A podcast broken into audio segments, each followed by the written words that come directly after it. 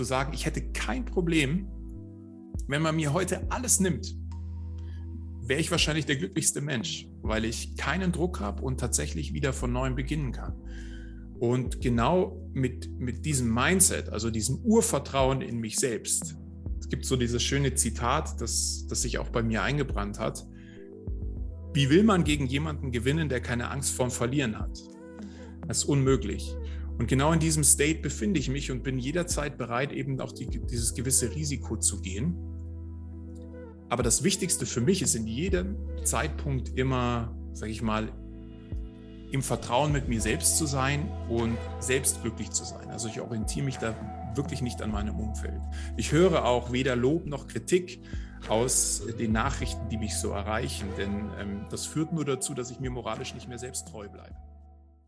Welcome back. Hallo meine Freunde und herzlich willkommen zu einer weiteren Podcast-Episode von Human Elevation.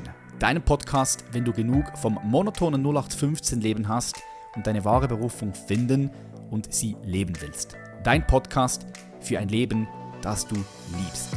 Dein Podcast für deine beste und freiste Zukunft. Mein Name ist Patrick Reiser und ich bin dein Host.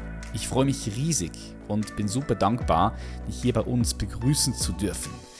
Wenn du neu in der Community bist und den Podcast noch nicht abonniert hast, dann lade ich dich ein, den Podcast zu abonnieren, denn so verpasst du keine wertvolle Folge mehr und wirst von uns benachrichtigt, sobald wieder eine online ist. Denn jede Woche kriegst du hier Content, der dich stärkt und dich weiterbringt. Und so auch in dieser Episode, denn unser heutiger Gast glaubt an eine Berufswelt, in der Arbeit nicht als Mittel zum Zweck, sondern als zentrales Element für ein erfülltes Leben steht.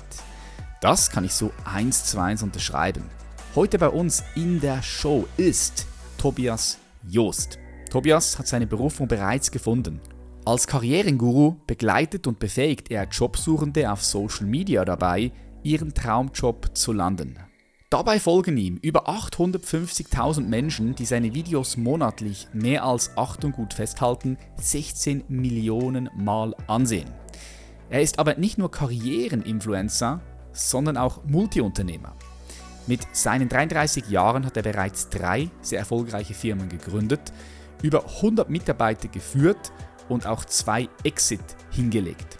Wir sprechen heute viel darüber, wie auch du es schaffst, deinen Traumjob zu finden. Wir sprechen über Urvertrauen. Wir sprechen über Berufung und über vieles, vieles mehr. Schnall dich an, lehn dich zurück und genieße die Show. Herzlich willkommen hier bei Human Elevation. Tobias Joost alias Karrierenguru. Ich freue mich, Gast zu sein, Patrick. Ja, mega geil. Wir hatten ein tolles Gespräch letztes Mal bei Instagram mit dir wo wir uns über Berufung und Arbeit und all das beschäftigt haben, weil ja, du bist ja da Experte darin, du berätst äh, Leute darin, wie sie zum Traumjob kommen, Karriereberater, aber machst nicht nur das. Ich habe mich ein bisschen mit dir beschäftigt. Du bist ja auch Multiunternehmer, Gründer ne, von, von ein paar interessanten Unternehmen. Äh, vielleicht bring uns doch mal mit, wer bist du, was machst du für all die Leute, die noch nie was von dir gehört haben? Du bist so vielseitig, vielschichtig. Ich versuche mal Long Story Short zu machen. Also tatsächlich darf ich heute jeden Tag die Person sein, die mir damals so in meiner Schule, in der Uni, in der anfänglichen Berufszeit gefehlt hat. Also jemand, der Orientierung gibt, der diese Komplexität aus dieser Materie Beruf und Karriere rausnimmt, der das reduziert. Denn ich bin davon überzeugt, dass sich das Kommunikationsverhalten nicht erst in den letzten zwei Jahren, sondern schon relativ lange äh, verändert hat. Und ich sehe mich da in meiner Rolle eben als die Person, die ich nie hatte. Wie bin ich denn jetzt dazu gekommen? Na, also ich habe damals auf der Hauptschule begonnen, hatte in der Grundschule den Schnitt nicht geschafft, war zu Tode frustriert habe mich dann aber irgendwie auf die Mittelschule, also auf die Realschule hochgekämpft, musste dann das Jahr wiederholen und auch dort schon in der siebten Klasse wieder eine Entscheidung treffen, von wegen welchen Zweig schlage ich denn ein. Ich habe mich dann an meinen Klassenkameraden orientiert, habe den mathematischen Zweig gewählt. Das war leider Gottes die falsche Entscheidung. habe mich irgendwie durchgekämpft und wusste dann nach der Realschule, ich mache diesmal das, was alle anderen nicht machen Die meisten haben eine Ausbildung gestartet. Ich habe mein Fachabitur nachgeholt, habe dann auch noch studiert, immer noch nicht wirklich gewusst, was ich machen soll. Und auch in den Praktika und Werkstudentenstellen gemerkt, dass ich irgendwie nicht richtig Fuß fassen kann.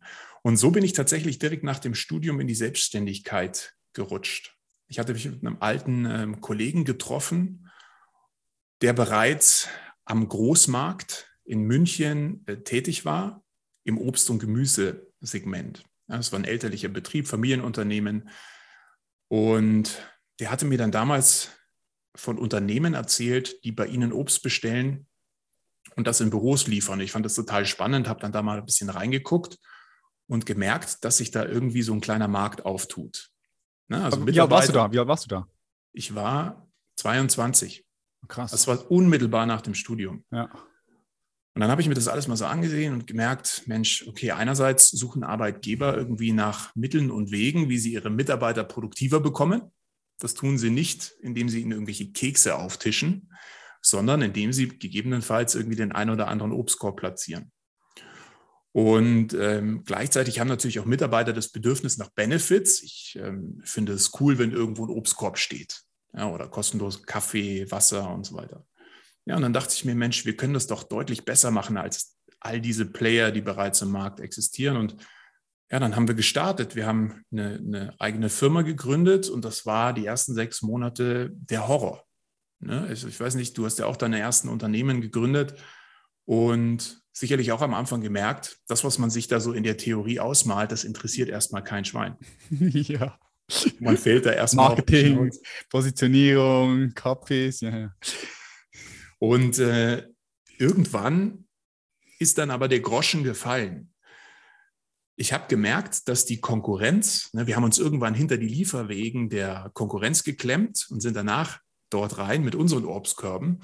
Und jedes Mal musste ich feststellen, dass dort irgendwelche alten, ich sage mal jetzt mal so extrem, aber stinkenden Typen irgendwie diesen Obstkorb unter der Achsel da reinbringen. Und ähm, die Hauptzielgruppe Office Managerinnen waren, also Frauen. Und ähm, danach sind wir dort rein und bei uns haben die immer gestrahlt und gesagt, boah, ihr seid ja aber fit und jung und, und cool. Und dann war irgendwann der Groschen gefallen, dass Obst bei Fruji, so heißt die Firma, wir sind jetzt in fünf Städten in Deutschland, ähm, nicht nur gesund ist, sondern vor allem cool. Und das war irgendwie dann auch unser Vermarktungsding, unsere Positionierung letzten Endes, wie wir da gestartet sind. Ja, und nach mhm. zweieinhalb Jahren dachte ich, Mensch, das kann es ja nicht gewesen sein. Ich möchte jetzt nicht der Obstverkäufer bis zum Ende meines Lebens sein. Habe dann kompletten Branchen-Switch gemacht und zwar in, ins digitale Ökosystem. Bin mit meinen jetzt mittlerweile auch ehemaligen Mitgründern, wir waren vier an der Zahl, in die USA, in Silicon Valley, haben dort Investoren für uns gewinnen können, für unsere Idee und haben am Ende des Tages dann an vier Standorten weltweit, also Singapur, Silicon Valley, Berlin und München, wirklich individuelle Softwarelösungen für Mittelständler, Großkonzerne gebaut. Wirklich da am offenen Herzen operiert, waren 50 Mitarbeiter, hatten über 200 Freelancer und haben da so unser Ding gemacht. Also das war gerade in dieser Digitalisierungsbubble. Das war 2016 bis 2019. Und 2019 die Firma verkauft, nachdem ich den Ausschlag oder den, den anstoßenden Punkt gegeben habe, dass ich irgendwie das Gefühl hatte, Mensch, irgendwas läuft hier nicht richtig. Ich kann mich auch damit nicht so richtig identifizieren. Also obwohl diese beiden Firmen meine eigenen Babys, meine eigenen Konstrukte waren, gab es irgendwann den Punkt, wo ich gemerkt habe, nein, das sind Fremdkörper. Irgendwie stehe ich in der hm. Früh nicht gerne auf. Und dann habe ich mir irgendwie so diese Sinnfrage gestellt und versucht, mich dem ganzen Thema so ein bisschen zu widmen und gleichzeitig gemerkt, dass ich da etwas kann, was ganz viele Arbeitnehmer und Arbeitnehmerinnen nicht können, nämlich eine Entscheidung treffen, einen Schlussstrich zu ziehen, ohne Rücksicht auf Verluste, nur um mir selbst wieder einen Grund zu geben, in der Früh gerne aufzustehen. Und das habe ich letzten Endes dann auch als Startschuss mit Karriereguru versucht, in Frameworks und Prinzipien zu packen, als dass ich den Leuten eben die, die Chance oder die Möglichkeit geben möchte, dass sie der CEO ihres eigenen Lebens sind, dass sie Entscheidungen treffen können, dass sie aktiv an ihren Alternativen arbeiten. Und das mache ich eben jetzt seit zweieinhalb Jahren auf Social Media ganz aktiv und es kommt unheimlich gut an. Mhm. Ich finde, also es sind so viele äh, Sachen gesagt, wo ich da auch nochmal reingehen äh, könnte, vielleicht auch Werder. äh, ich finde, du hast einen tollen Instagram-Account. Ich finde die Videos sehr kreativ und also ich gucke mir, guck mir die gerne an, wenn ich so mal rum, rumseppe bei dir. Ich glaube, eine deiner größten Stärken, korrigiere mich, wenn das nicht so ist, ist äh, das Marketingverständnis auch, oder? Die Positionierung als etwas geil zu vermarkten, etwas geil zu präsentieren, nach außen zu gehen, deine Zielgruppe zu erreichen. Ich glaube, das ist eine, eine deiner Stärken, die sich wahrscheinlich, die sich so ein bisschen durchgezogen hat, auch in deinen Businesses, die du schon gegründet hast. Und auch jetzt bei Karriereguru. Ist das richtig? Ja, definitiv. Also diese Selbsterkenntnis hatte ich allerdings auch erst so vor gut zwei Jahren. Also man ist ja rückblickend dann immer schlauer. In den USA habe ich eine ganz, also habe ich genau diese Fähigkeit gelernt. Die Amerikaner sind unheimlich gute Geschichtenerzähler. Mhm. Als wir damals im Gründungsteam rüberkamen, wurden wir echt ausgelacht. Ne? Also wir hatten bereits Kunden, wir hatten Umsätze und so weiter. Aber dennoch haben wir für die amerikanischen Verhältnisse gewirkt wie so eine kleine Entwicklerbude. Und die haben uns immer eingetrichtert, Mensch, erzählt doch mal, was ihr eigentlich könnt. Was ist denn eure Geschichte? Was ist eure DNA? Und da haben wir dann damals auf die harte Art und Weise gemerkt, wie Storytelling wirklich funktioniert. Und als Karriereguru münze ich das aktuell eigentlich nur eins zu eins um auf die persönliche Geschichte als Bewerber oder Bewerberin oder auch Arbeitnehmer und Arbeitnehmerin, ja, als dass man eben nie in der Schule gelernt hat und auch wahrscheinlich auch nicht aus dem Elternhaus, herauszufinden, wer man selbst ist. Denn das ist immer die, das, das absolute Fundament, um dann beruflich den Weg zu gehen, der einen auch wirklich erfüllt. Hm. Da ist Storytelling ein unheimlich mächtiges Fundament, sich mit sich selbst auseinanderzusetzen. Hm. Ja, also das heißt, du hast diese zwei Businesses gegründet, Hast aber dann gesagt oder wahrgenommen, dass es so wie Fremdkörper sind, das hast du gesagt, so Fremdkörper von dir, die nicht mehr wirklich Freude gemacht, dich nicht mehr wirklich erfüllt und hast aber auch den Mut getroffen, eine Entscheidung zu treffen und dich davon zu befreien und etwas Neues zu beginnen. Das können ja viele Leute irgendwie nicht. Wenn die irgendwo mal drin sind, sei es in einem Job, wo sie gutes Geld verdienen oder ein Unternehmen gegründet haben, was auch relativ gut läuft, dann verlieren sie sich dort drin können das nicht loslassen und werden dann unglücklich. Wie, ja.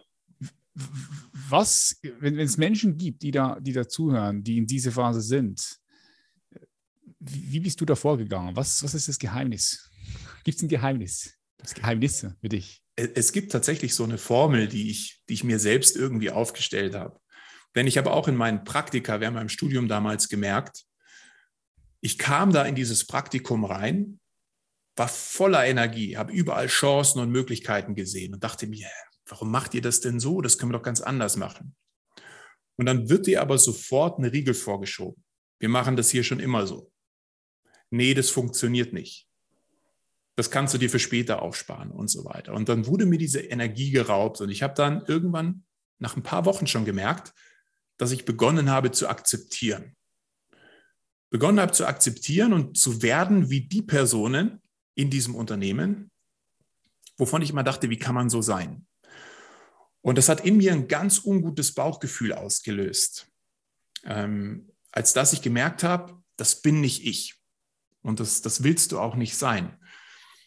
Und heute habe ich jetzt rückblickend diese Formel aufgestellt, dass Veränderung in der Regel nur dann passiert, wenn man einerseits einen gewissen Frust in sich trägt, also ein Frustrationspotenzial hat, das eine gewisse Schwelle über, übersteigen muss und gleichzeitig aber aktiv an seiner Upside, an seiner Alternative arbeitet.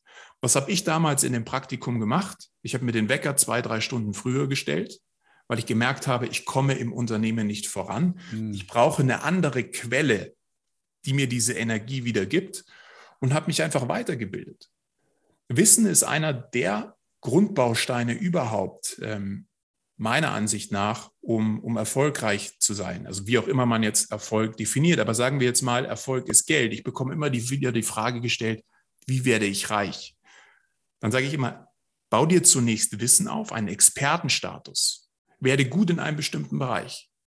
Dann wird Netzwerk folgen. Denn Leute umgeben sich gerne mit Leuten, die etwas wissen. Und dieses Netzwerk ist in der Regel dann auch in logischer Konsequenz bereit, Geld für diese Leistung zu zahlen. Ob du jetzt selbstständig bist und ein eigenes Angebot anbietest oder ob du ein Bewerber, Bewerberin bist, die eben eine ganz bestimmte Lücke für ein Unternehmen füllt. Aber du musst dir zunächst Wissen aufbauen. Und das ist meistens die Upside, an der man aktiv arbeiten kann. Jeder kann sich dafür entscheiden, Netflix abzuschalten und vielleicht einen Podcast zu hören. Im besten Fall deinen. ähm, oder, oder ein Buch zu lesen oder irgendwas zu tun, sich mit Leuten auszutauschen, neue Kontakte zu knüpfen. Und das sorgt dafür, dass sich Chancen ergeben und dass man inspiriert wird. Es ist so wichtig, was du sagst, ja. Wie findet man heraus, wie hast du das gemacht? Wie, wie bringst du das deinen, deinen Leuten mit oder bei, für welches Wissen man sich entscheidet? da das ist eine gute Frage. So viele verschiedene, ja, verschiedene Branchen, verschiedene Möglichkeiten, Themen. Ne? Man kann sich verlieren in diesem unbegrenzten Meer von Möglichkeiten. So, wie weiß man, was interessiert mich, wo möchte ich mehr Wissen aufbauen? Wie gehst mhm. du da vor? Also man muss natürlich einen, einen, gewissen inneren Seismographen haben. Also der, also ich sag mal, so eine gewisse Reflexionsfähigkeit oder eine Art ja, Indikator, wo man das spürt. Ich erinnere mich an unser Gespräch aus der Live-Session. Du hast was ganz Spannendes gesagt, auf seine innere Begeisterung zu hören die Begeisterungsfähigkeit. Und da stimme ich zu 100 Prozent überein. Wenn man dieses Gefühl versteht und erkennt, dann ist das sicherlich der richtige Weg, in diese Richtung zu gehen. Um diese Begeisterung zu finden, muss ich natürlich irgendwo diesen Funnel erstmal öffnen. Das heißt, Input, also für, für Input sorgen. Und da kann man gerne nach dem Prinzip Spray and Pray vorgehen, als dass man sich halt einfach irgendwie mit unterschiedlichen Themen beschäftigt, dann aber das Gefühl für diese Begeisterung deuten kann und erkennt. Das kann zum Beispiel der Flow-Zustand sein, ne, der plötzlich stattfindet. Also ich erinnere mich damals noch in der Schule, wir hatten Kunstunterricht und immer dann, wenn wir malen mussten, habe ich irgendwie gemerkt, wow, die Stunde ist jetzt schon wieder vorbei. Also irgendwas Magisches ist da passiert. Also es gibt diesen Flow-Zustand, wenn einfach die Anforderungen an eine Tätigkeit und das Kompetenzniveau, das ich mitbringe, in irgendeiner Art und Weise in herausfordernder Gegenüberstellung stehen. Mhm, mhm. und das könnte zum Beispiel ein Indiz sein. Oder ich habe gemerkt, es gibt oft Bücher, von denen ich glaube, mich dafür zu interessieren, komme aber nicht voran. Ich lese die Seite zehnmal, ich komme nicht weiter, ich merke immer wieder, wie ich mich darin verliere und nichts hängen bleibt. Und es gibt andere Bücher, die ich in einer Stunde verschlinge. Auch das kann mhm. wieder ein Indikator dafür sein. Aber mich würde nochmal auch von deiner Seite jetzt interessieren, weil das ist mir so hängen geblieben mit, mit dem Thema Begeisterung, mhm. wie du das festmachst. Also mhm. wie, wie stoße ich auf Begeisterung? Mhm. Ich finde, es ist ein guter Punkt, den du noch angesprochen hast mit dem Buch, ja, weil es ist tatsächlich so. Also ich weiß nicht, wenn du jetzt gerade zuhörst, wie viele Bücher du schon gelesen hast. Es ist ja leider so, muss man sagen, dass immer noch viele Männer nicht lesen. Also die, die, die Rate bei den Frauen ist viel höher als bei den Männern. Ich weiß nicht, ob du das schon mal gehört hast, aber Hab die Statistik ist, ist krass. Also Frauen sind ja auch eher die, die ja mehr Persönlichkeitsentwicklung machen. Also man muss, man muss schon sagen, es sind eher noch die Frauen, die, die Männer hängen da so ein bisschen hinterher. Und äh, kann jeder sich mal überlegen, wenn du schon mal Bücher gelesen hast, bei ein paar Büchern bist du einfach so durchgesäppt und dann bei ein paar äh, war mühsam zu lesen, hast dann vielleicht weggelegt. Und, und das ist ein gutes Indiz auch. Ich finde auch Filme ein gutes Indiz. Wenn du Filme sch schaust, zu sehen, welche Qualitäten sind dann hinter dem Film. Also beispielsweise Arnold Schwarzenegger-Filme habe ich früher als Kind immer geschaut. Ne? Mhm. Und die haben mich immer begeistert, wenn wir jetzt beim Thema Begeisterung sind. Und was mich begeistert hat, war, war diese, diese Stärke, die ich im Arnold Schwarzenegger gesehen habe. Mit, diesen, mit diesem Körper, weißt du, und auch die Rollen, die er gespielt hat. Oder immer so der Superheld, der, der, der alles lösen kann. Ne? Und äh, so wollte ich auch sein. Ich wollte auch, auch stark sein, auch, auch die Dinge lösen können. Und das ist immer auch ein gutes Indiz zu schauen, welche Qualitäten stecken dahinter, die dich begeistern, weil die hast du dann meistens auch in dir, aber vielleicht noch nicht wirklich gut entwickelt. Das ist dann etwas, was äh, als ein Potenzial in dir verborgen ist, was sich aber durch den Film, durch die Rolle, durch die Qualität, die dahinter liegt, wieder zeigt. Das finde ich auch ein super gutes Indiz. Wenn wir bei Begeisterung sind, ist es so, es gibt ja verschiedene Möglichkeiten, wie Begeisterung sich zeigt in einem. Also einerseits können wir schauen, okay, was mache ich? Was ist das, was ich mache? Zum Beispiel jetzt gerade, ich sitze hier in meinem Büro, nehme mit dir einen Podcast auf, ich spüre, da ist Begeisterung da. Was mache ich konkret? Ich spreche, ich unterhalte mich mit dir. Ähm, ich finde dich eine interessante Persönlichkeit. Ich will von dir mehr wissen. Okay, gut, das ist das, was ich mache. Wie mache ich es? Okay, wie? Online, ja, über, über mhm. Zoom. Ähm, dann auch eine interessante Frage ist, was bewirke ich gerade? Mhm. Also was bewirke ich jetzt mit diesem Podcast? Also ich stelle mir immer vor, da sitzt nicht nur ich da, sondern sitzen all die Leute aus, aus der Community von Human Elevation da und die hören gebannt zu, weil sie auch das Gespräch interessant finden, auch von dir was lernen wollen ne, und ihren Horizont erweitern wollen. Und ähm, das ist, das finde ich toll. Also da, da, da, da gibt es eine Wirkung, die wir jetzt hier in diesem Gespräch haben. Und vielleicht noch ganz kurz, was ich auch spannend finde,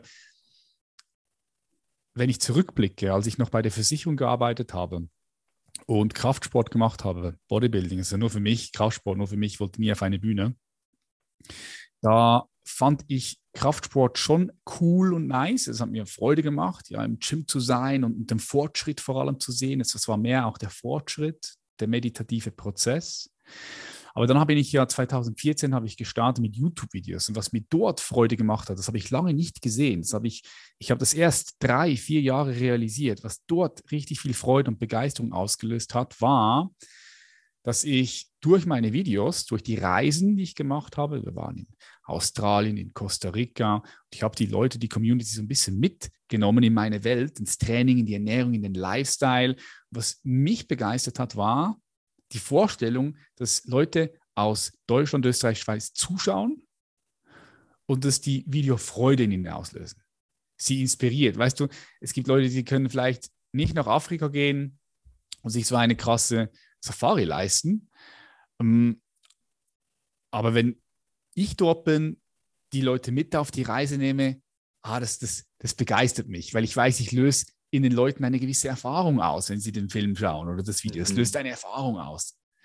Und das fand ich auch sehr spannend. Darum, ich glaube, diese Begeisterung, die immer auch in uns fließt, wenn wir Sachen aus, wenn wir Sachen machen, mit bestimmten Menschen, in bestimmten Umständen und auch bestimmte Wirkung dann erzielen oder haben auf andere Menschen, auf die Gesellschaft, auf die Welt, auf uns, auf alle, das kann man immer noch tiefer und noch tiefer und noch tiefer erforschen. Ich bin mir sicher, es gibt auch jetzt Begeisterung in mir, die, die, die ich vielleicht noch nicht so scharf wahrnehmen kann, weil meine Wahrnehmung noch, zu, noch nicht so weit ausgedehnt ist. Weißt du, was ich meine? Interessant. Also was mache ich, wie mache ich es und was bewirke ich? Genau, was mache ich, wie mache ich es, mit wem mache ich es, mit wem, was sind die mhm, Menschen mhm. dabei und was bewirke ich in diesem Moment? Das finde ich, find ich sehr, sehr gute Fragen, und wenn du zum Beispiel jeden Abend mal kurz zurückblickst und, und dir überlegst, okay, wo, wo habe ich diese Begeisterung gespürt, diese Fragen anschaust, dann, dann kommst du näher. Ja? Mhm, mh. Aber wenn diese Begeisterung, also wenn wir schon mal wissen, okay, das begeistert mich und, und da möchte ich jetzt Wissen aufbauen, wie, geht es denn deiner Meinung nach weiter? Weil das ist schon mal gesagt, das erstmal Raum schaffen dafür, egal ob du studierst, ob du irgendwo angestellt bist, jeder hat 24 Stunden und jeder kann sich Prioritäten setzen und sagen, okay, ich nehme mir zwei Stunden, wie du selbst auch, du bist zwei Stunden vorher aufgestanden und hast dir Wissen angeeignet über einen ganz bestimmten Bereich. Okay, und, und, und, und wie geht es dann weiter? Jetzt habe ich dieses Wissen oder ich, ich baue mir das weiterhin auf. Mhm. Wie geht es deiner Meinung nach weiter für dich?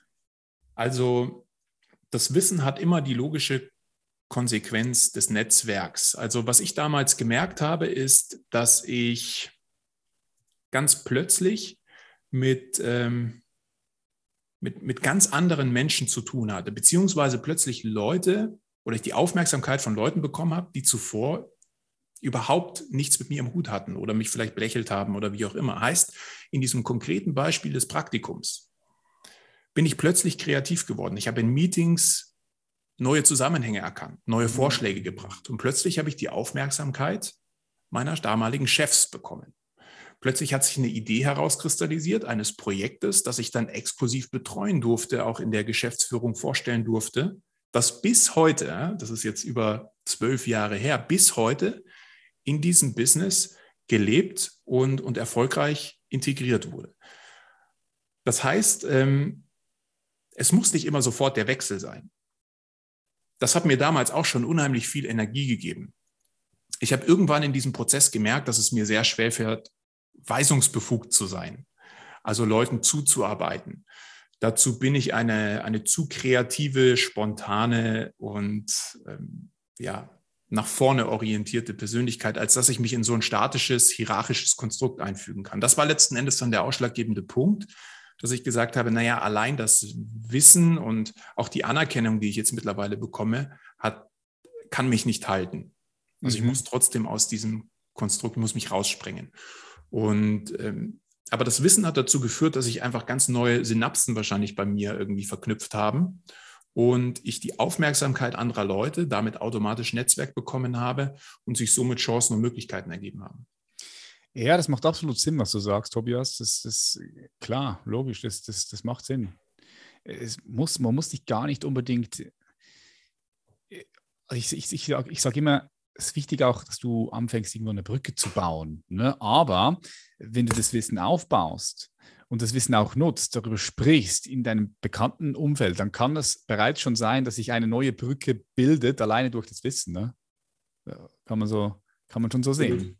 Ja, und nice. ganz, ganz interessant, was, was in diesem Zuge mit passiert ist, was man definitiv nicht unterschätzen darf, ist, dass sich plötzlich auch in seinem Umfeld die Spreu vom Weizen trennt. Also was ich damals gemerkt habe, ist, dass ich mich von gewissen Personen aus meinem näheren Umfeld distanziert habe, weil ich gespürt habe, dass wir hier nicht mehr auf derselben Wellenlänge schwimmen und dass die Art und Weise, wie diese Personen denken und sprechen, und ihre Ansichten nicht die meinen sind und ich mich davon entfernen muss, ansonsten werde ich auch hier meiner Energie beraubt. Also sowohl das berufliche Umfeld als auch das private Umfeld hat zum damaligen Zeitpunkt bei mir ähm, Veränderungen vorgenommen. Ja, also da, da wurde ausgedünnt und es stand auch dann relativ schnell schon fest, als ich mich in diese Selbstständigkeit gewagt habe, dass sich auch mein privates Umfeld dahingehend so ein bisschen geändert hat. Mhm. Also ich wollte mit Leuten am Tisch sitzen, wo es nicht darum geht,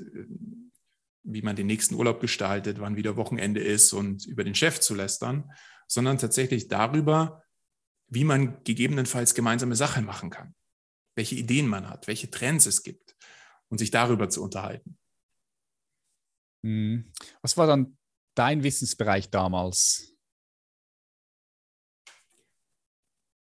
War das Unternehmen? Marketing. Ne, war Marketing, ne? Ja, ja du hast es vorhin ja, eigentlich ja. schon ganz gut auf den Punkt gebracht. Ich habe irgendwann realisiert, dass ich ein, ein gutes Menschenverständnis habe, dass es auch ein Bereich ist, der mich total interessiert. Ich finde Kommunikation spannend, Psychologie spannend, auch Philosophie spannend, also sich mit großen Fragen zu beschäftigen und einfach darüber einen gewissen Need in der Gesellschaft mit einem Angebot zu füllen.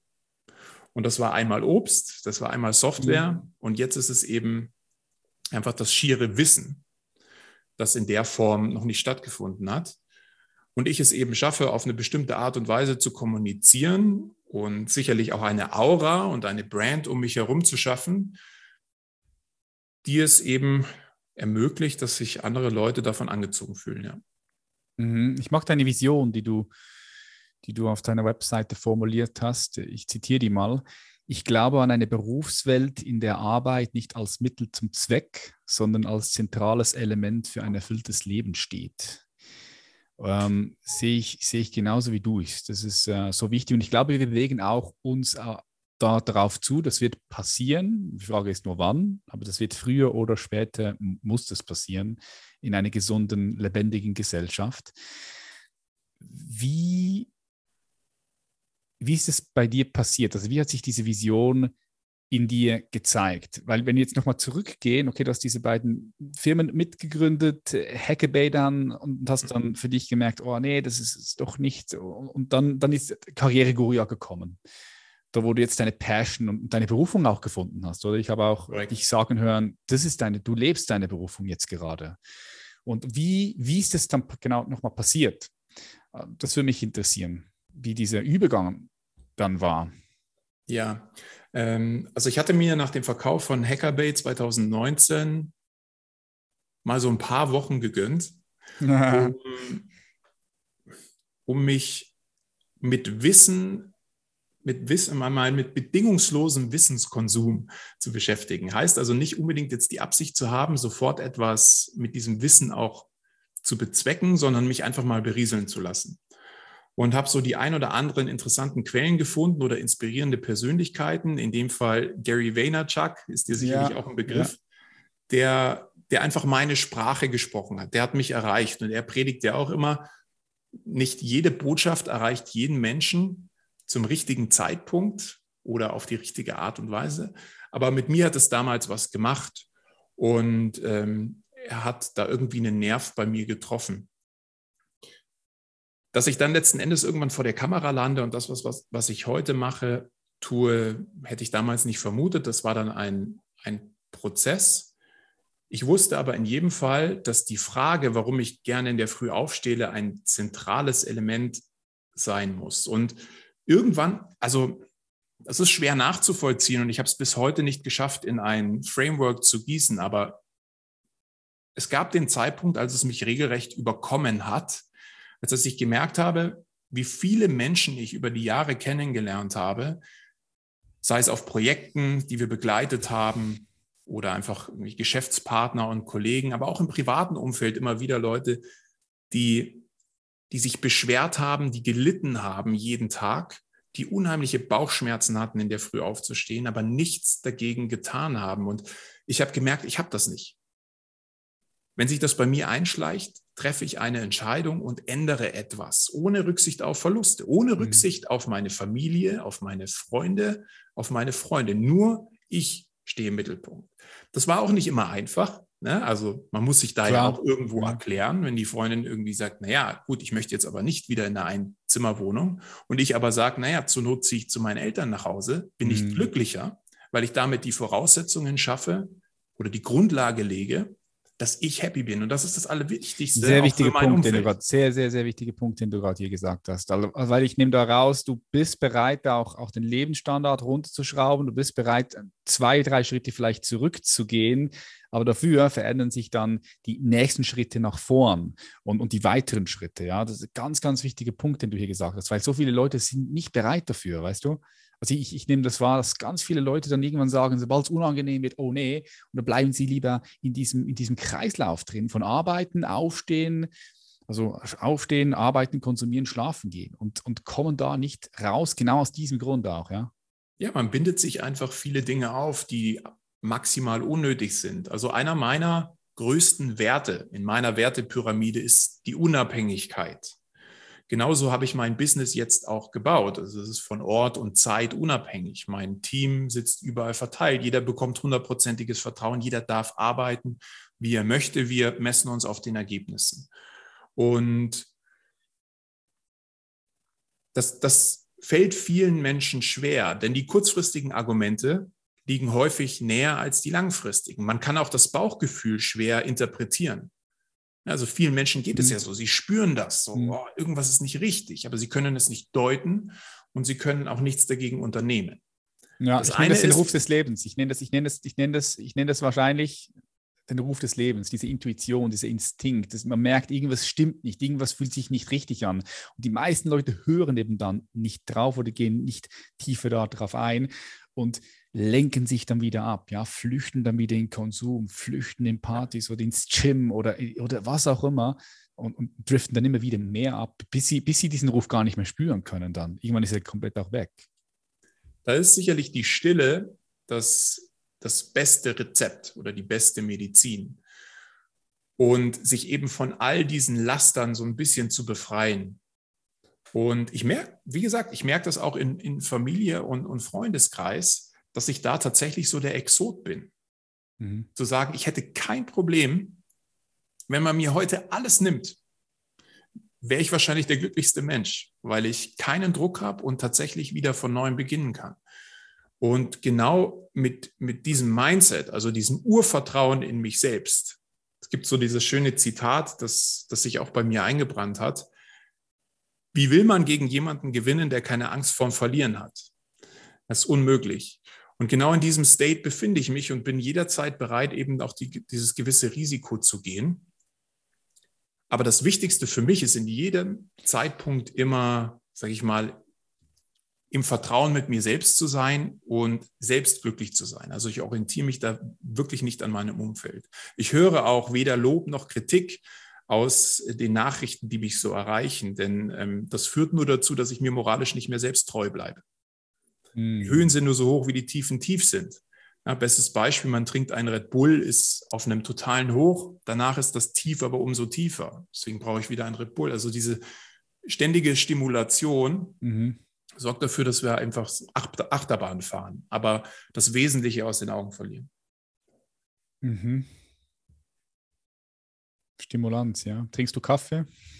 Tatsächlich nein. Ich weiß, dass du Kaffee trinkst. manchmal. Und das ja, auch manchmal. immer sehr zelebrierst. Ja, ja, ja, ja manchmal. Ich, ich, aber auch ähm, einmal in zwei Wochen, manchmal in drei Wochen, manchmal auch vier Wochen gar nicht. Das ist auch sehr selten, weil ich das eben auch gemerkt habe. Also ich, ich finde, Kaffee ist so eine gewisse, ich will mal sagen, eine eine unterschätzte Substanz. Also das verändert schon minim leicht das Bewusstsein. Leicht, wirklich leicht. Und, aber man merkt das gar nicht mehr, wenn man täglich Kaffee trinkt. Und mhm. irgendwann, oder, kannst du dann nicht mehr ohne Kaffee, denkst du, hey, irgendwie bin ich heute ein bisschen müde, hast so ein, ein Fork, ne? So ein, ja. ein, ein, Rauch im Kopf, so würde ich es jetzt formulieren. Du hast das Urvertrauen angesprochen, Tobias. Ich, ich finde, das merkt man dir auch an. Also du hast so eine bestimmte Aura, ein bestimmter Vibe.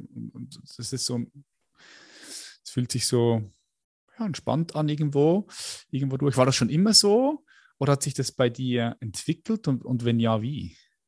Ich musste sehr hart daran arbeiten, ehrlicherweise. Also ich kann mir vorstellen, dass du früher schon so ein richtiger, so ein richtiger 24-7-Hustler warst. Also vielleicht auch, auch heute noch, aber äh, ja, wo, wo, auch mehr Druck vielleicht drin war in dir. Also ich, ich weiß es nicht, das ist nur eine mhm. Vermutung, gell? eine Interpretation. Ja, die Vermutung ist nicht ganz richtig. Also, okay. ähm, und das ist, also ich bin nicht der Übermensch, ganz im Gegenteil. Ich weiß, meinen Fokus zu legen.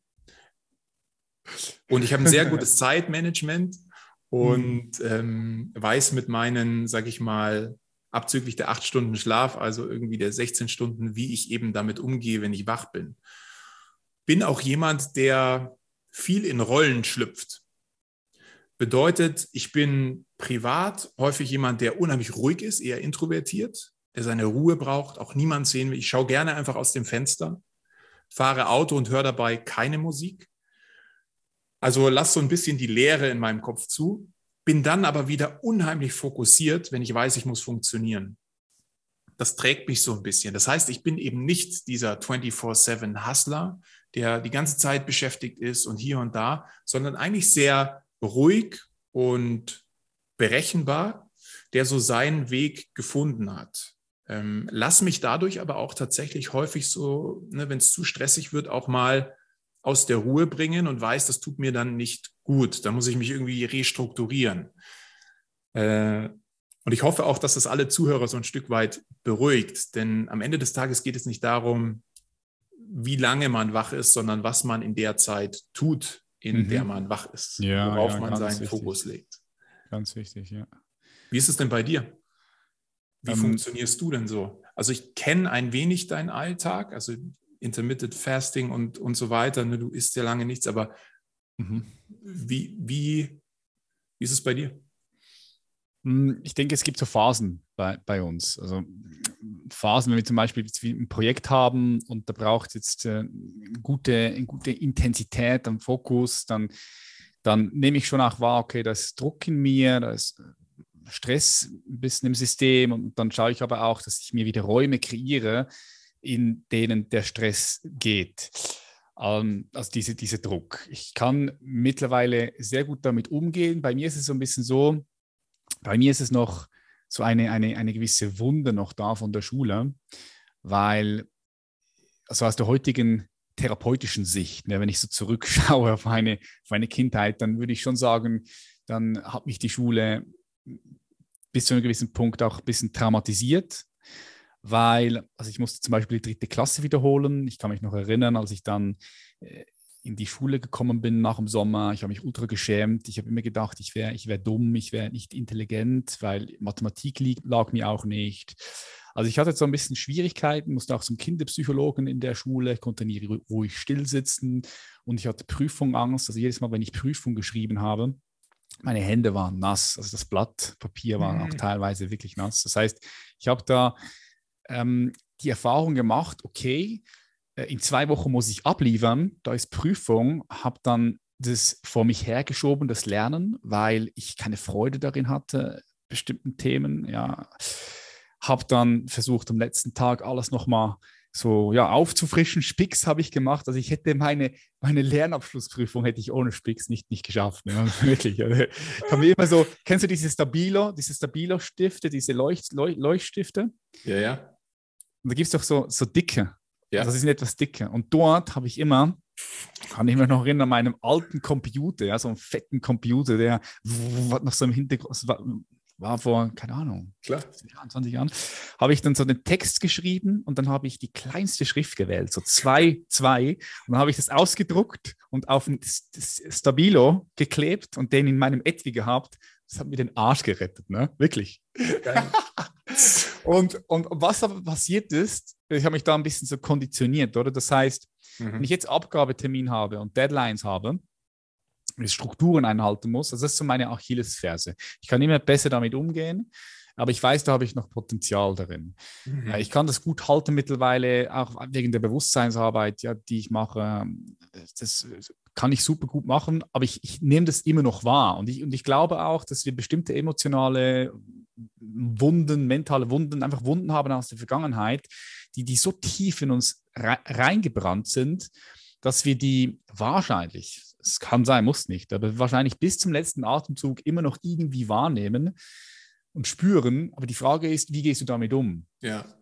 Lässt du dich davon leiten oder kannst du es halten in dir? Ja. Mhm. Und ich habe es gelernt, super gut zu halten, aber da habe ich noch Potenzial. Also da könntest du mir super gerne auch noch mal ein bisschen so deinem, deine Struktur und so weitergeben. Aber das ist doch schön zu sehen, ja. ne? Also oder auch in dem Fall zu hören für alle, die zuhören, dass auch wenn das nach außen hin immer irgendwie ja, danach aussieht, als äh, wären wir Übermenschen, nur weil wir uns irgendwie ähm, oder weil es die Erfolge irgendwie so darstellen, ist es doch auch so, dass wir mit den Dingen, die uns irgendwie geprägt haben, oder Traumata hast du es genannt, dass wir damit einfach nur gelernt haben, umzugehen, aber dass die immer noch stattfinden. Mhm. Und man halt einfach einen Weg findet und das, das vermenschlicht das Ganze wieder und sollte eigentlich auch nur jede Person da draußen ermutigen, einfach mal das zu erkennen bei sich selbst und dann entsprechend einfach Maßnahmen dagegen einzuleiten. Mhm. Ja. ja. Aber auch nicht irgendwie jetzt zu glauben, man wäre dafür nicht bestimmt, nur weil man irgendwie eine Schwäche mit sich schleppt. Ganz im mhm. Gegenteil. Sehr wichtig, ja. Und du kannst immer, du kannst immer daran arbeiten. Ne? Es, ist die ja. Frage, es ist die Frage, wie sehr willst du das und bist du bereit, eine Entscheidung zu treffen? Oder du hast es so schön gesagt, am Ende des Tages beginnt alles mit einer einzigen Entscheidung. Okay, schaue ich mir das Thema an?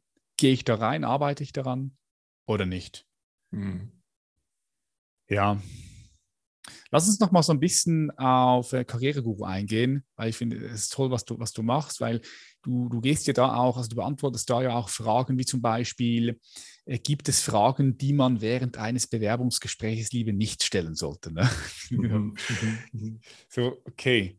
Ähm, ja. Oder beispielsweise ähm, Hobbys reinschreiben in den Lebenslauf sollte ja. man vielleicht bestimmte Hobbys nicht reinschreiben. Also wenn wir jetzt gerade bei diesen beiden Fragen mal kurz eintauchen, weil ich bin gespannt, was du da, was du da sagst, weil viele Leute machen sich gar keine Gedanken so darüber. Okay, Hobbys im Lebenslauf ja, schreiben, ja, mache ich einfach klar. Oder eben Fragen stellen. Und Bewerbungsgespräch gibt es denn solche, die ich lieber nicht stellen sollte. Lass uns doch mit, mit dem gerade starten. Also gibt es dann Fragen, wo du sagst, sollte man lieber nicht stellen, wenn man sich bewirbt oder respektive das Bewerbungsgespräch hat? Bevor ich das beantworte, ganz kurz, muss ich tatsächlich einfach nochmal die Ebene wechseln, weil, mhm. ähm, und das kommuniziere ich immer ganz transparent auch an meine Community, dass diese Tipps das Pflaster auf die Wunde sind, das Symptombekämpfung. Stimmt, ja. ja. Das, äh, das behebt nicht die Ursache. Ähm, das sind eher so Last-Minute-Hacks und Saves und Tipps, aber die dürfen niemals das Karrierefundament sein. Also Ähm, das möchte ich auch hier nochmal betonen. Na, ist, wichtige Punkt, mal, ist wichtiger Punkt, den du ansprichst, klar, weil es, ja. ist, es ist oberflächlich. Also voll, gibt ja voll. viel, viel, ja. Aber es sind trotzdem cool, ich finde es geile Tipps, weißt du, also man, man, ja. man, hat man nicht auf dem Schirm. Absolut. Und, und darum finde ich es eben cool, dass du, also du, du gehst, was ich so cool finde, du, du baust das Fundament auf in der Tiefe, aber schaust dann auch, okay, was sind ja. die Pflaster? Ne? Um, das ist so ein bisschen der Spicker, den du äh, damals ja, genau. verwendet genau. hast. Ja. Genau, genau. Und, und wenn wir jetzt schon dich drin haben, oder wenn ich das jetzt gerade, das sind so zwei Fragen, ja, die ich gesehen habe, finde ich spannend. So, was, was, was, welche, welche Fragen sollte man lieber nicht stellen? Sollte man nicht stellen. Also in jedem Fall mal die, die Frage nach dem Gehalt, nach dem Urlaub ähm, und, und nach der Weiterentwicklung, vielleicht direkt schon im ersten Gespräch. Denn das ähm, würde auf jeden Arbeitgeber nur danach wirken, als wäre man extrinsisch motivierbar. Und das ist immer schlecht. Denn wenn ich merke, da wird nur jemand motiviert, also der sieht seine Arbeit als Mittel zum Zweck, wie viel Urlaub er hat, wie viel Gehalt er bekommt, wenn das im Fokus steht, dann kann ich mit so einer Person nicht planen. Dann weiß ich, wenn es mal schwierig wird im Unternehmen, dass ich nicht mit dieser Person rechnen kann. Also gerade solche extrinsisch motivierten Fragen haben tatsächlich nichts verloren. Ganz im Gegenteil sollte man sich die Gehaltsfrage, wenn sie einem nicht gestellt wird, wird sie aber irgendwann, mhm. maximal lange aufbewahren. Warum? Denn dann hat man bereits so ein, ein Zeitinvest auf Seiten des Arbeitgebers bekommen, als dass man eine maximal gute Verhandlungsposition hat. Ne? Also so ein Recruiting-Prozess ist ja unheimlich teuer. Das heißt, wenn ich bereits zwei Vorstellungsgespräche hatte, jetzt kommen wir zum dritten, wo es ums Thema Gehalt geht, dann weiß ich, Dort wurde schon mal sehr, sehr viel Zeit, Ressourcen und Geld investiert. Deswegen ähm, kann ich im Zweifel ein bisschen höher pokern und Sie sind dennoch bereit, diesen Betrag zu zahlen. Werde ich das jetzt im ersten Gespräch erwähnen und ich konnte mich noch überhaupt nicht beweisen, ist es eher schwierig. Also davon würde ich abraten. Mhm. Bei den Hobbys ähm, ist es so, dass man tatsächlich auch noch so das ein oder andere Quäntchen rausholen kann. Also auch ein Hobby kann in gewisser Art und Weise so ein bisschen den Charakter beschreiben. Ähm, das Ganze kann man auch noch fördern, indem man neben das Hobby auch noch die Eigenschaft dazu schreibt, die einen auszeichnet. Ne, Reisen könnte ich irgendwie kulturoffen dazu schreiben. Macht sich bestimmt im Marketing gut. Jemand, der mhm. weltoffen ist, der andere Ansichten hat. Wenn ich mich irgendwie im Vertrieb bewerbe und ich klettere gerne, dann kann ich in Klammern eine Risikofreudigkeit oder so dazu schreiben. Ne? Also was leitet dieses Hobby in der Eigenschaft ab? Das dann wiederum entsprechend auf die Stelle und die Anforderungen passt. Was ich vermeiden sollte, ist natürlich irgendwelche extrem riskanten Hobbys reinzuschreiben ja, oder sehr zeitintensive Hobbys. Eine Weltreisen, mhm. auch Marathonlaufen im Zweifel, ne? also Dinge, die halt sehr viel Zeit verschlingen oder gefährlich sind. Ähm, Motocross fahren, wie auch immer. Ähm, dafür kann man sensibilisieren und die können im Zweifel dazu führen, wenn irgendwie was auf der Kippe steht oder, ne, also dass man irgendwie nochmal so einen kleinen Impuls gibt. Mhm. Das sind ein paar tolle Pflaster. So. ja, ja. Aber ich nehme es auch immer wahr, wenn ich Bewerb wenn wir Bewerbungen rein, reinbekommen ne, für, für unser Human Elevation Institut, also ich, ich kann dort, ich bin erstaunt, wie schnell ich auch manchmal einfach sagen kann, aufgrund von wie die Bewerbung aussieht, der Lebenslauf aussieht, wie der geschrieben wird, wo ich einfach sage, nee, Zehn Sekunden, ja. Ja, ja, zehn, zehn Sekunden ist krass, oder? Ja. Also ich finde ich find das, find das, das ganze Bewerbungsschreiben schon ein wichtiges Game, was man beherrschen muss. Wenn, wenn man jetzt mal weiß, hey, ich weiß, was mein, was, was mein Traumjob ist. Das ist ja die erste Miete. Das ist das Fundament. Ja. Wenn man das weiß, dann kann man super viel falsch machen mit der falschen Bewerbung. Also dann kann man, oder? Das ist, das ist so wichtig. Absolut. Also eine Bewerbung ist viel, viel mehr als einfach nur Textbausteine aneinander zu schreiben. Ähm, es ist tatsächlich eine Chance, mit sich selbst und seiner eigenen Geschichte zu befassen. Ich sage immer, na, so um das Ganze jetzt mal zugänglicher zu machen, welche Fragen sollte ich mir stellen, um ein Bewerbungsschreiben aufzusetzen? Dann kann das zum Beispiel sein, was hat mich in meiner Vergangenheit geprägt? Was war ausschlaggebend dafür, dass ich plötzlich ein gewisses Interesse für Bereich Y entwickelt habe. Mhm. Welchen beruflichen Fußabdruck möchte ich in der Welt hinterlassen? Was soll man mir nachsagen, wenn ich mal nicht mehr bin? Und all das sind Fragen, die wehtun, die kann ich nicht mal per Fingerschnipsen beantworten. Und immer dann, wenn es weh tut, ist man aber genau richtig. Und deswegen ist so eine Bewerbung so eine Riesenchance. Und wenn ich eben nicht einleite mit, sehr geehrte Damen und Herren, ähm, ich habe Ihre Anzeige dort und dort gesehen, deswegen bewerbe ich mich heute, sondern einleite mit, sehr geehrter Herr Reiser, seit ich denken kann, faszinieren mich Zahlen und Prozesse. Noch bevor ich schreiben konnte, konnte ich schon rechnen. Deswegen habe ich meine bisherige Ausbildung auch genau in diesen Bereichen ausgewählt. Das heißt, ich kann gar nicht anders, als mich in diesem Bereich auf diese Rolle zu bewerben. Also quasi zu kommunizieren, als wäre es dein mhm. Schicksal. Mhm. Geil, geil, Bereich geil, geil. Habe ich noch nie gehört so, ja, geil. Macht total Und Sinn. wenn du so einleitest, dann hast du die Leute schon mal auf deiner Seite. Ja, hast du sie gecatcht. Ja. Ja, geil. Also auch hier wieder, ne? also arbeiten am Fundament, die Fragen stellen, die wehtun, Storytelling und das kann jeder. Man braucht nur einfach die Geduld und die richtigen Fragen, die man sich selbst beantworten kann. Es gibt so ein schönes Buch, Question Thinking, also die Kunst, sich selbst die richtigen Fragen zu stellen. Nachdem ich das Buch gelesen habe, ist mir mal klar geworden, welche Macht Fragen haben. Mhm. mhm. Fragen an sich selbst. Überhaupt, auch der, der rhetorische Horizont. Wenn ich nicht über einen gewissen Wortschatz verfüge, dann kann ich gewisse Dinge gar nicht denken. Mhm, mh. Und ähm, das, das finde ich alles so hochspannend und all Krass, das ja.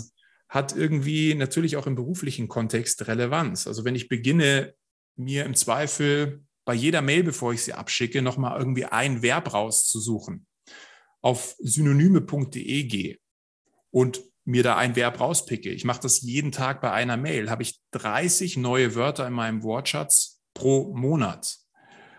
Das hilft mir wieder bestimmte Dinge vielleicht zu denken oder auch auszudrücken, die ich vorher gar nicht besprechen konnte.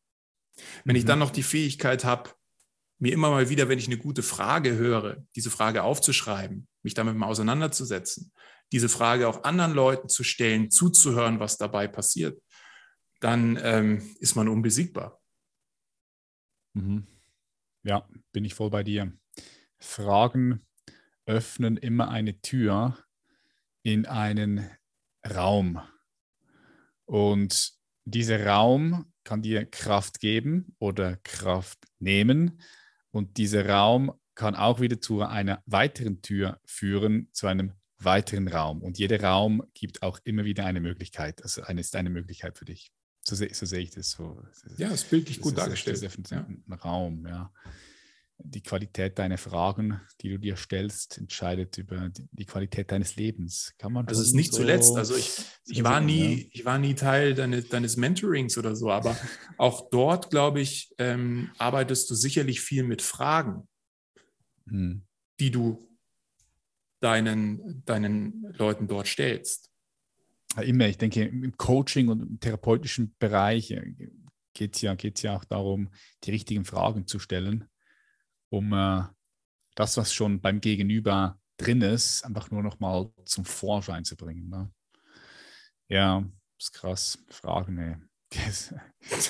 Das ist, was gibt es Spannenderes als, als, als Fragen? Also das Universum stellt sich selbst durch uns Fragen. Wer bin ich? Warum bin ich? Wohin gehe ich? Was ist Tod? Also ich finde das so die spannendsten Fragen, die mich umtreiben zum Beispiel. Ne? Auch, ich hätte mal eine, ein, ja.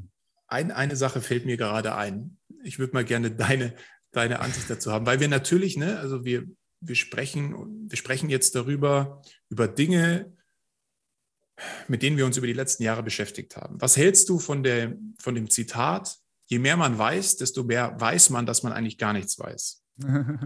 Weil ich merke ja. gerade natürlich, wir, wir reden hier auch auf einem Niveau, ist das noch gesund oder ist der Unwissende besser dran? Oh, okay, okay. Ähm, boah, das ist, das, ist eine, das, ist eine, das ist eine schwierige Frage, weil, weil weißt du, also was, was, wissen, was, wissen wir, was wissen wir wirklich? Das Ding ist, das, was die Leute vor 2000 Jahren geglaubt haben zu wissen, darüber lacht die Welt heute. Und das, was wir glauben heute zu wissen, darüber wird die Welt von morgen lachen. Also Wissen ist, ähm, ich denke, Wissen entwickelt sich ja auch immer, immer weiter. Alles entwickelt sich weiter. Es gibt in diesem Universum, in diesem physischen Universum, da gibt es nichts, was, was immer da ist. Also alles hat einen Anfang und ein Ende, alles unterliegt Geburt und Tod. Ein Molekül, ein Mensch, ein Atom, ein Tier, eine Pflanze. Ähm und ich glaube, es gibt einen Bereich in unserem Leben, der, der über das Wissen hinausgeht. Also der über, über, über den Ration, rationalen Verstand hinausgeht. Ration, Rationalität ist nicht das Ende unserer Entwicklung, sondern es ist ein, eine, eine Ebene, ähm, es ist eine, eine Leiter. Aber es gibt, denke ich, noch weitere Leiter darüber, die in den transrationalen Bereich kommen, die den Verstand, das Wissen, also das Wissen, was wir, was wir, wie, was verstehen wir unter Wissen? Ne? Ist auch wieder ein Unterschied, Weisheit, Wissen. Ich, ich denke, das ist ein Unterschied, Weisheit, Wissen. Ähm, also es, sind, es, ist eine sehr, sehr äh, schwierige Frage, die du da auch, auch reinstellst, eine komplexe Frage. Und was, was mir immer hilft, ist, ich, ich mache mir oft bewusst, dass ich, dass ich eigentlich nicht viel weiß, vielleicht sogar gar nichts weiß. Also ich weiß, dass ich jetzt gerade hier bin, das ist mhm. das, was mhm. ich weiß. Ich kann wahrnehmen, ich, ich bin bewusst. Äh, und nur weil ich bewusst bin, weiß ich, dass ich überhaupt existiere. Ja, wäre ich nicht bewusst, würde ich gar nicht wissen, ob ich tot oder lebendig bin. Weil ich bewusst bin, weiß ich, dass ich hier bin, dass ich existiere, bewusst bin. Und, und den Rest möchte ich mir eigentlich möglichst offen halten. Aber wenn ich mich erstmal auf, auf einen Punkt fixiere, wo ich glaube, okay, das weiß ich, das muss ganz genau so sein, dann gucke ich durch eine, eine, eine durch, dann gucke ich durch diese Brille und sehe die Realität etwas verzerrter. Etwas verzerrt. Ich bin ein bisschen weiter weg von der Wirklichkeit, von der absoluten Realität, wenn es etwas geben würde. Ich gehe davon aus, es gibt so etwas wie eine absolute Wirklichkeit, eine absolute Realität, das absolute Wahre, das Gute, das Schöne. Ähm, aber da kommen wir mit den Gedanken, mit dem rationalen Verstand nie hin. Wir kommen denen näher, wir kommen dem sicher näher, weil ich denke, es gibt eine absolute Wahrheit, aber es gibt auch relative Wahrheiten. Und diese relativen Wahrheiten, da gibt es Unterschiede. Das ist ein bisschen mehr wahr als das. Ja, so. Spannende, super Frage. Ja, also, interessant. Ja, ja, also ich stelle sie mir auch häufiger und, und finde auch keine wirkliche Antwort. Vielleicht ist es auch eine Frage, die keine Antwort bedarf. Mhm. Ich habe ähm, mhm. letztens auch was Spannendes gehört von Alan Watts, glaube ich, heißt er auch so eine Meditationskoryphäe, unheimlich guter Kommunikator, hat ja, mal, ja. hat mal irgendwann gesagt, wir finden erst dann heraus, worum es hier eigentlich geht für uns, wenn wir aufhören zu denken. Also wenn wir quasi Dinge nicht mehr benennen. Ne? Ein Blatt ist nicht grün und es ist auch nicht in der und der Form, sondern wenn wir beginnen, nichts mehr zu denken. Und darum geht es sicherlich auch in der Meditation, da brauche ich dir nichts vormachen, mhm. ähm, aber eben einfach nur diesen Moment zu spüren und zu wissen. Ne? Also ne, es gibt ja auch eine kommunikative Abgrenzung zwischen Wissen, du hast es gerade benannt, rationales Wissen, irrationales Wissen, wie auch immer. Ähm, aber wir missbrauchen da hier fast schon diesen Begriff. Ne? Aber zu wissen, dass ich mich in diesem Moment befinde und wohlfühle, das ist wahrscheinlich das wichtigste Wissen, das man im Leben braucht. Mhm. Ja, ja, definitiv. Weil, weil die, die, die Frage, weißt du, die Frage ist, ist darum komplex, weil, weil wir ja sehr, wir sind ein sehr komplexes System, also sehr komplexes Wesen, mit multidimensional, Körper, Fleisch, Blut, äh, Gefühle, Gedanken, Bewusstsein, Gewahrsein. Und es gibt so verschiedene Bewusstseinszustände auch, in die wir eintauchen können. Und dann gibt es noch verschiedene Bewusstseinsebenen, würde ich mal sagen, also verschiedene Entwicklungsebenen, auf denen, denen wir sind. Also du wirst wahrscheinlich mir recht geben, wenn wir sagen, okay, vor, vor 300 Jahren, 400 Jahren, da gab es die Sklaverei in Amerika und die meisten Menschen haben gedacht, ja, das ist, ganz normales, so Mensch zu behandeln wie, wie, ein Stück, äh, äh, wie, wie, ein Stück Holz oder ein Stuhl, ja, kann ich ein bisschen hin und her schieben, kann drauf sitzen, kann damit machen, was ich möchte. Das war damals noch so normal, also ja, oder? So, auf diese Entwicklung, auf der wir damals waren, auf diese Entwicklungsebene war das so, aber wir haben uns darüber hinaus entwickelt, ja. Und darum, mhm. darum ist es, ich denke, aus meiner Perspektive eine sehr komplexe Frage, ja. Und das andere ist, wenn wir versuchen, alles zu wissen, zu wissen, zu wissen, es kann auch sehr unglücklich machen, ja. Oder? Das ist, ich glaube, das, was du auch angesprochen hast genau. mit, dem, mit dem Wissen, vielleicht bin ich besser da, wenn ich gar nichts weiß. Und da möchte ich dich dazu einladen, was weißt du denn schon wirklich? Also was weißt du wirklich? Was weißt du wirklich, wirklich? Schau, am Ende des Tages, wir wissen ja nicht mal, woher wir wirklich kommen. Ich meine, Biologie kann Leben nicht wirklich erklären. Ne? Es ist, die Wissenschaft kann bis heute das Leben nicht in seiner Ganzheit, das Lebendige nicht in seiner Ganzheit erklären. Wir wissen nicht mal, woher wir kommen. Wir wissen nicht, wohin wir gehen werden. Wir wissen es einfach nicht. Wir können bestimmte Dinge annehmen, wir können bestimmte Dinge glauben, aber wenn wir ganz hundertprozentig ehrlich sind, wissen wir es einfach nicht. Und ich glaube, dieses Nichtwissen auch aushalten zu können, das ist nicht einfach für, für viele Leute, weil, weil wir versuchen mit dem Wissen ja auch Sicherheit zu schaffen. Ein Bedürfnis von, mhm. ah, ah, Corona, ah, ich weiß ganz genau, was passiert ist. Ne? Das und das und die und das. Ah, okay, ja. Und es gibt eine gewisse Sicherheit. Das Wissen muss nicht mal richtig sein, aber für dich muss es Sinn machen und es gibt dir, ah, ich habe es verstanden, so, okay, gut. So, was wäre, wenn du das loslassen könntest? Da musst du bereit sein, auch die Unwissenheit zu lieben, eine gewisse Ohnmacht, vielleicht eine gewisse Hilflosigkeit auch, auch, auch, auch zu lieben, anzunehmen. Das ist spannend, ja.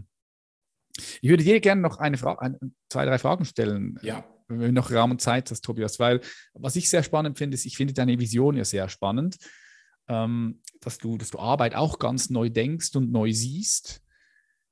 Hm.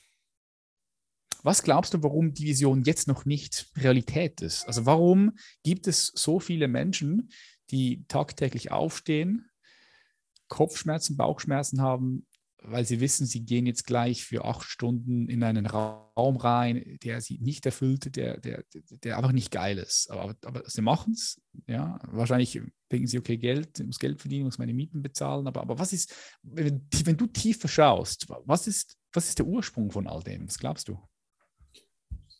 Ich dachte immer eine ganz lange Zeit, dass es an den Menschen selbst liegt.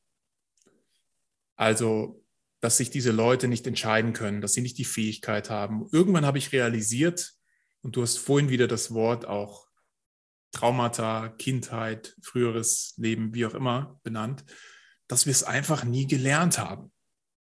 Wir wurden konditioniert mhm. über Funktionier in der Gesellschaft, aber stell dir keine Fragen. Stell dir nicht die Frage, worin bist du gut, worin bist du schlecht, was hast du vor, was interessiert dich, es wurde immer gesagt, was willst du werden? Etwas, das einschränkt, das einem den Zielzustand vorgibt, aber einem nie den Raum für Kreativität gelassen hat. Und ich denke, da ist unser Bildungs- und Schulsystem oder auch unser Erziehungssystem einfach ja nicht mehr zeitgemäß, um den Anforderungen der Berufswelt auch ein Stück weit oder überhaupt der Generation gerecht zu werden. Ja, wir befinden uns aufgrund des Arbeitnehmermarkts, also mehr Stellen, als ich Angebot habe an Arbeitnehmern. Mhm. Ist, das so? Ist, das, ist das so momentan? Mehr Stellen als Arbeitnehmer? Ja, ja, definitiv. Und das wird sich, okay. das wird sich noch weiter mehr zuspitzen. Arbeitsstellen als Bewerber und Bewerberinnen. Ja, das ist dann letzten Endes das, was man immer in den News hört, der Fachkräftemangel, der nicht ja, klar, klar. entstanden ist durch mangelnde Bildung, und entsprechende Bildungslücke, sondern durch den demografischen Wandel. Es gibt einfach nicht genug Menschen, die diese Lücken füllen können. Und ähm, was dann passiert, ist, dass man automatisch, wenn man die Möglichkeit hat, weggeht von der Dankbarkeit für Hygienefaktoren, nämlich, oh, ich bin dankbar, dass ich Hauptsache einen Job habe, sondern ich rutsche in der Maslow-Pyramide immer weiter nach oben, Richtung Selbstverwirklichung. Also ich möchte direkt einsteigen und Sinn spüren. Und darauf werden wir aber hm. nicht vorbereitet. In keinster Weise. Sondern wir werden darauf vorbereitet und konditioniert. Ich benutze das Wort schon wieder, ich fand es so schön, weil du es gesagt hast. Ähm, dass wir eben funktionieren, dass wir uns Stempel aufdrücken und ähm, eben nicht die Möglichkeiten leben können und dürfen, wie wir sie eigentlich könnten. Also ich glaube, der Ursprung liegt einfach darin, dass wir es nie gelernt haben. Man darf uns selbst eigentlich kein, man darf uns selbst nicht dafür verurteilen. Also wir sind nicht das Problem, sondern tatsächlich das Konstrukt. Und an dem können wir alle arbeiten. Mhm. Dazu versuche ich jeden Tag meinen Teil beizutragen. Nicht nur in die Community rein, das ist ja immer so die eine Art und Weise, Veränderungen herbeizuführen, sondern auch in der Arbeitgeberlandschaft ein bisschen aufzuschlauen. Bist doch dort tätig, habe ich auch gesagt. Du machst auch viel. Ja? Ich war gestern auf, eine, auf einer großen Konferenz, habe dort mit verschiedensten Vorständen aus einer ganz bestimmten Branche gesprochen auf der Bühne und war wieder mal fasziniert. Ne? Da stellen sich die Leute hin und sagen, sie verstehen nicht, warum die Leute nicht anfangen wollen. Wir sind doch so eine tolle Firma. Wir bilden gut aus, wir haben hohe Übernahmechancen, wir zahlen gut. Das sind alles Hygienefaktoren. Das ist vergleichbar, das kann dir jede Firma bieten. Was ist einzigartig? Das kommuniziert niemand von euch. Was ist eure DNA? Woran arbeitet ihr? Welchen Beitrag leiste ich in der Welt, wenn ich bei euch anfange? Das kommuniziert niemand. Und auch die Firmen bekommen leider Gottes nicht den Raum dafür, genau über solche Dinge nachzudenken. Warum? Weil das kurzfristige Problem, tausende Stellen zu besetzen, viel präsenter ist, als mhm. mittel- bis langfristig einmal umzudenken und daran zu arbeiten, wer wir auch als Firma letzten Endes sind. Was ist unsere Geschichte? Mhm. Mhm. Ja, es macht total Sinn, was du sagst. Wie siehst du die Arbeitswelt in 20, 30, 40 Jahren? Also hast du da ein Bild, hast du dir da eine Meinung schon mal gebildet, so eine Perspektive, die du hast? Wo es hingehen könnte? Gute Frage. Also ich denke, ich denke selten über die Zukunft nach. Ähm, was, was ich total interessant, schockierend, beeindruckend finde, ist, als ich das erste Mal dieses Thema Metaverse aufgeschnappt habe, vor, was weiß ich, einem Jahr oder so. Also das wäre so eine Ebene, wo ich darüber nachdenke, naja, was macht das denn mit der Arbeitswelt? Es gab mal so einen Film mit Bruce Willis, wo alle nur noch zu Hause in irgendwelchen Tanks liegen und in dieser digitalen, virtuellen Welt leben und arbeiten. Also ich denke, hier werden auf kurz oder lang eben auch Berufe stattfinden. Ich weiß nicht, was das mit der Arbeitswelt machen wird. Ich gehe davon aus, dass das Bildungssystem hoffentlich oder es, es wird nahezu dazu gezwungen, deutlich individueller werden wird. Muss, ja, denke ich auch, ja. Muss, ja, definitiv. Und dass auch die nonlineare Karriere, also dass vor allem die Bildung zählt, weniger der Prestige. Was meine ich damit?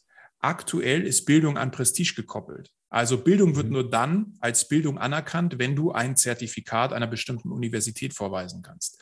Es gibt aber hier einen großen Unterschied. Ich kann auch auf YouTube gehen. Ich kann einen, einen Online-Kurs, einen kostenlosen über chinesische Kunstgeschichte machen und bin plötzlich Kunstexperte.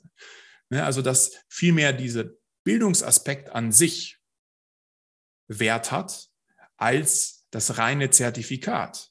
Ne, weil du kannst auch irgendwelche Studierten ähm, vor dir haben, die aber praktisch einfach nichts drauf haben. Das steht auf dem Papier. Und du kannst ja. aber gleichzeitig jemanden haben, der in der Theorie wenig vorzuweisen hat oder mhm. zumindest auf dem Papier, aber unheimlich gut ist. Also dass man auch hier ein bisschen mehr Raum bekommt.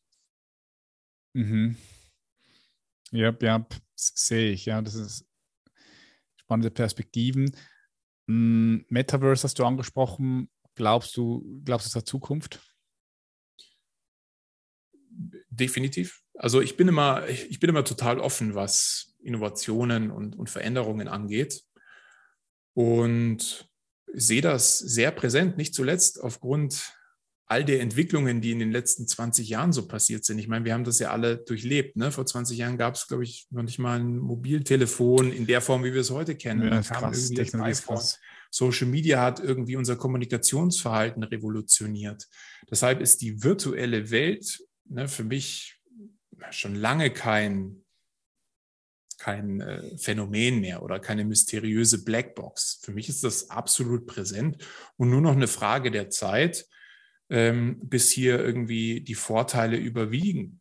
Ne? Also, weiß nicht, früher ist man noch, ich hatte letztens mit meinem Opa das Gespräch, habe ich ihn mal gefragt, wie war das früher, wenn ihr in Urlaub gefahren seid oder so, mit, mit Landkarten zu fahren und so. Ich kenne das natürlich auch noch auf der Rückbank meiner Eltern und so, und da wurde sich immer gestritten. Ähm, und der hat dann so berichtet, wie das mit dem Navigationssystem war. Ne? Also heute denken wir darüber ja gar nicht mehr nach. Das ist so, die Vorteile überwiegen in dem Maße, als dass wir irgendwann einen Punkt gespürt haben, dass wir uns nicht mehr vorstellen können, wie es anders wäre. Und ich denke, auch hier wird das Metaverse oder was auch immer da stattfinden wird, irgendwann diesen Tipping Point haben, als dass entweder die Effizienzen zu hoch sind, dass wir gegebenenfalls irgendwie bessere Verdienstmöglichkeiten haben, was auch immer, ähm, dass es hier einen Shift geben wird. Und es mhm. gibt ja jetzt schon die Early Adopter und irgendwann kommen auch die, äh, die den Schuss zuletzt hören. Ja, ja. Ich habe, kennst du Philippe Plein, der, den Brand Philippe Plein? Ja. Die sind, ah, die sind gerade richtig hart am Investieren in ihre äh, Metaverse, in ihren Shop dort. Ähm, da gibt es einen geilen Podcast auch auf OMR von ihm, mhm. wo er so ein bisschen darüber erzählt und, und er ist auch so sehr kreativ, sehr kreativer Kopf, der Philippe Plein und, und sehr ähm, ja, Early Adapter geht da voll rein und die investieren jetzt ein paar Millions in, in dieses Metaverse. Das ist, ja, ist geil. Ist ja, ehrlicherweise, ich habe ja noch die Kontakte rüber in die USA aus meiner Zeit und ja. ähm, ich würde behaupten, dass 85, wenn nicht sogar 90 Prozent des Risikokapitals, also des gesamten Venture Capital aktuell in, in, in das Metaverse, in Web wow. 3.1 fließen. Ja. Wow, ähm, krass. Ja, glaube ich, glaube ich, glaube ich sofort. Krass. Also immense Investitionen. Ähm, um Klar. die nächsten Facebooks und Googles dieser Welt zu bauen. Ja, es wird spannend. Das ist, wir leben in einer sehr, sehr spannenden äh, Welt, spannenden Zeit, ja, das sage ich immer wieder. Äh, letzte Frage an dich, Tobias, und dann lasse ich dich gehen. Ähm, was glaubst du, was braucht der Mensch jetzt gerade am meisten? So der, die Menschheit so als Spezies, wenn du sie von oben vom Mond runter guckst und du siehst 7,8 Milliarden Menschen. Was glaubst du, was, was würde jetzt ihm sehr, sehr gut tun? Was, was fehlt ihm jetzt vielleicht gerade noch? Was, was würde er brauchen können? Ähm, ich würde behaupten, man fehlt sich selbst. Ja, wir sind zu sehr gelenkt von äußeren Einflüssen. Du hast vorhin auch gesagt, ne, wir retten uns ständig in diesen Endorphin- und Dopaminrausch, ähm, finden aber nicht diese Stille und dieses Urvertrauen in uns selbst. Also wir, wir glauben immer, nur dann den Geltungsdrang oder nur dann wahrgenommen, anerkannt und wertgeschätzt zu werden, wenn wir das von außen spüren uns aber selbst komplett vernachlässigen. Also ich glaube, wir brauchen uns selbst am meisten und ich hoffe tatsächlich, dass ähm, ich mit meinem Kanal da ein Stück weit auch Zugang zu schaffen kann, sich selbst die richtigen Fragen zu stellen. Mm. Love it. Tobias Joost, alias Karriereguru, vielen herzlichen Dank, dass du hier am Start warst. Wo können die Leute dich finden? Ich habe vorher schon gesagt, Instagram bist du sehr aktiv mit deinen Videos, mit deinen Reels. Wo bist du sonst noch? Wo kann man dich sonst noch finden? Tatsächlich ist äh, TikTok so mein, mein Hauptkanal. Ähm, Instagram, YouTube. Ich habe einen Discord-Server mit, mit knapp 5000 Leuten, Gleichgesinnten, die sich da so ein bisschen austauschen. Das sind meine Hauptkanäle. Und ich freue mich natürlich über alle, die vorbeischauen, mir gerne auch schreiben. Alles wird beantwortet und wir diese Reise gemeinsam nehmen. Ja, und mit dir, Patrick, natürlich auch gut in Kontakt bleibe, vielleicht auch irgendwann mal persönlich. Mhm. Es war ein sehr cooles Interview. Vielen Dank für die tollen Fragen. Ja, danke dir. Und ich wünsche dir auf deinem Weg weiterhin viel Freude, viel Erfolg und wir sind verbunden. Wir sind bereits wieder am Ende und ich hoffe, diese Episode hat dir genauso gut gefallen wie mir. Wenn das so ist und du sagst, du möchtest uns gerne unterstützen, dann kannst du diese Episode mit deinen Liebsten teilen. Ja, erzähl vom Human Elevation Podcast und so können wir diese Community weiter ausbauen und stärken und so am Ende des Tages gemeinsam einen positiven Impact auf diese Welt hinterlassen. Wenn du sagst, auch du möchtest deinen Traumjob leben, wenn du Bock hast, deine Berufung zu finden und sie zu leben, dich erstmal in der Tiefe selbst kennenzulernen, weil das ja der Schlüssel auch ist, um deine Berufung zu finden. Und dich dann von inneren Unruhen zu befreien und dein Leben so zu transformieren, dass du es zu 100% liebst, dann bewirb dich gerne für das Human Elevation Mentoring. Dieses Mentoring ist ein zwölfwöchiges intensives Coaching mit mir, an dem ich dich an die Hand nehme, ich dir über die Schulter schaue. Es ist kein Online-Kurs, wo du nur konsumierst. Nee, gemeinsam erarbeiten wir deine Berufung. Wir arbeiten an deiner besten und freisten Zukunft. Wenn du mehr darüber erfahren möchtest, buch dir einfach ein kostenfreies Beratungsgespräch. Den Link dazu findest du in den Show Notes oder geh einfach auf www.patrickreiser.com und dann auf Human Elevation Mentoring. Des Weiteren haben wir noch zwei Plätze frei für im September unseren Live Coaching Day hier bei uns in der Schweiz an diesem wunderschönen Kraftplatz. Und dort hast du die Möglichkeit, eins zu eins mit mir in Real Life hier zusammenzuarbeiten, sodass wir gemeinsam eine Lösung für deine Herausforderung finden. Ganz egal, welche Herausforderung du hast, ob es Beziehungsprobleme sind, Beruf oder vielleicht andere innere Blockaden, die dich noch davon abhalten, dein Traumleben zu leben. Wir werden es hier gemeinsam auflösen und sprengen. Das verspreche ich dir. Den Link findest du ebenfalls in den Show Notes. Ich bedanke mich ganz herzlich, dass du Teil von Human Elevation bist. Ich bin sehr, sehr dankbar und äh, das bedeutet mir die Welt. Wir sehen uns in der nächsten Episode. Ich freue mich drauf. Bis dann, mach's gut, macht Schlaf. Dein Patrick. Bye bye.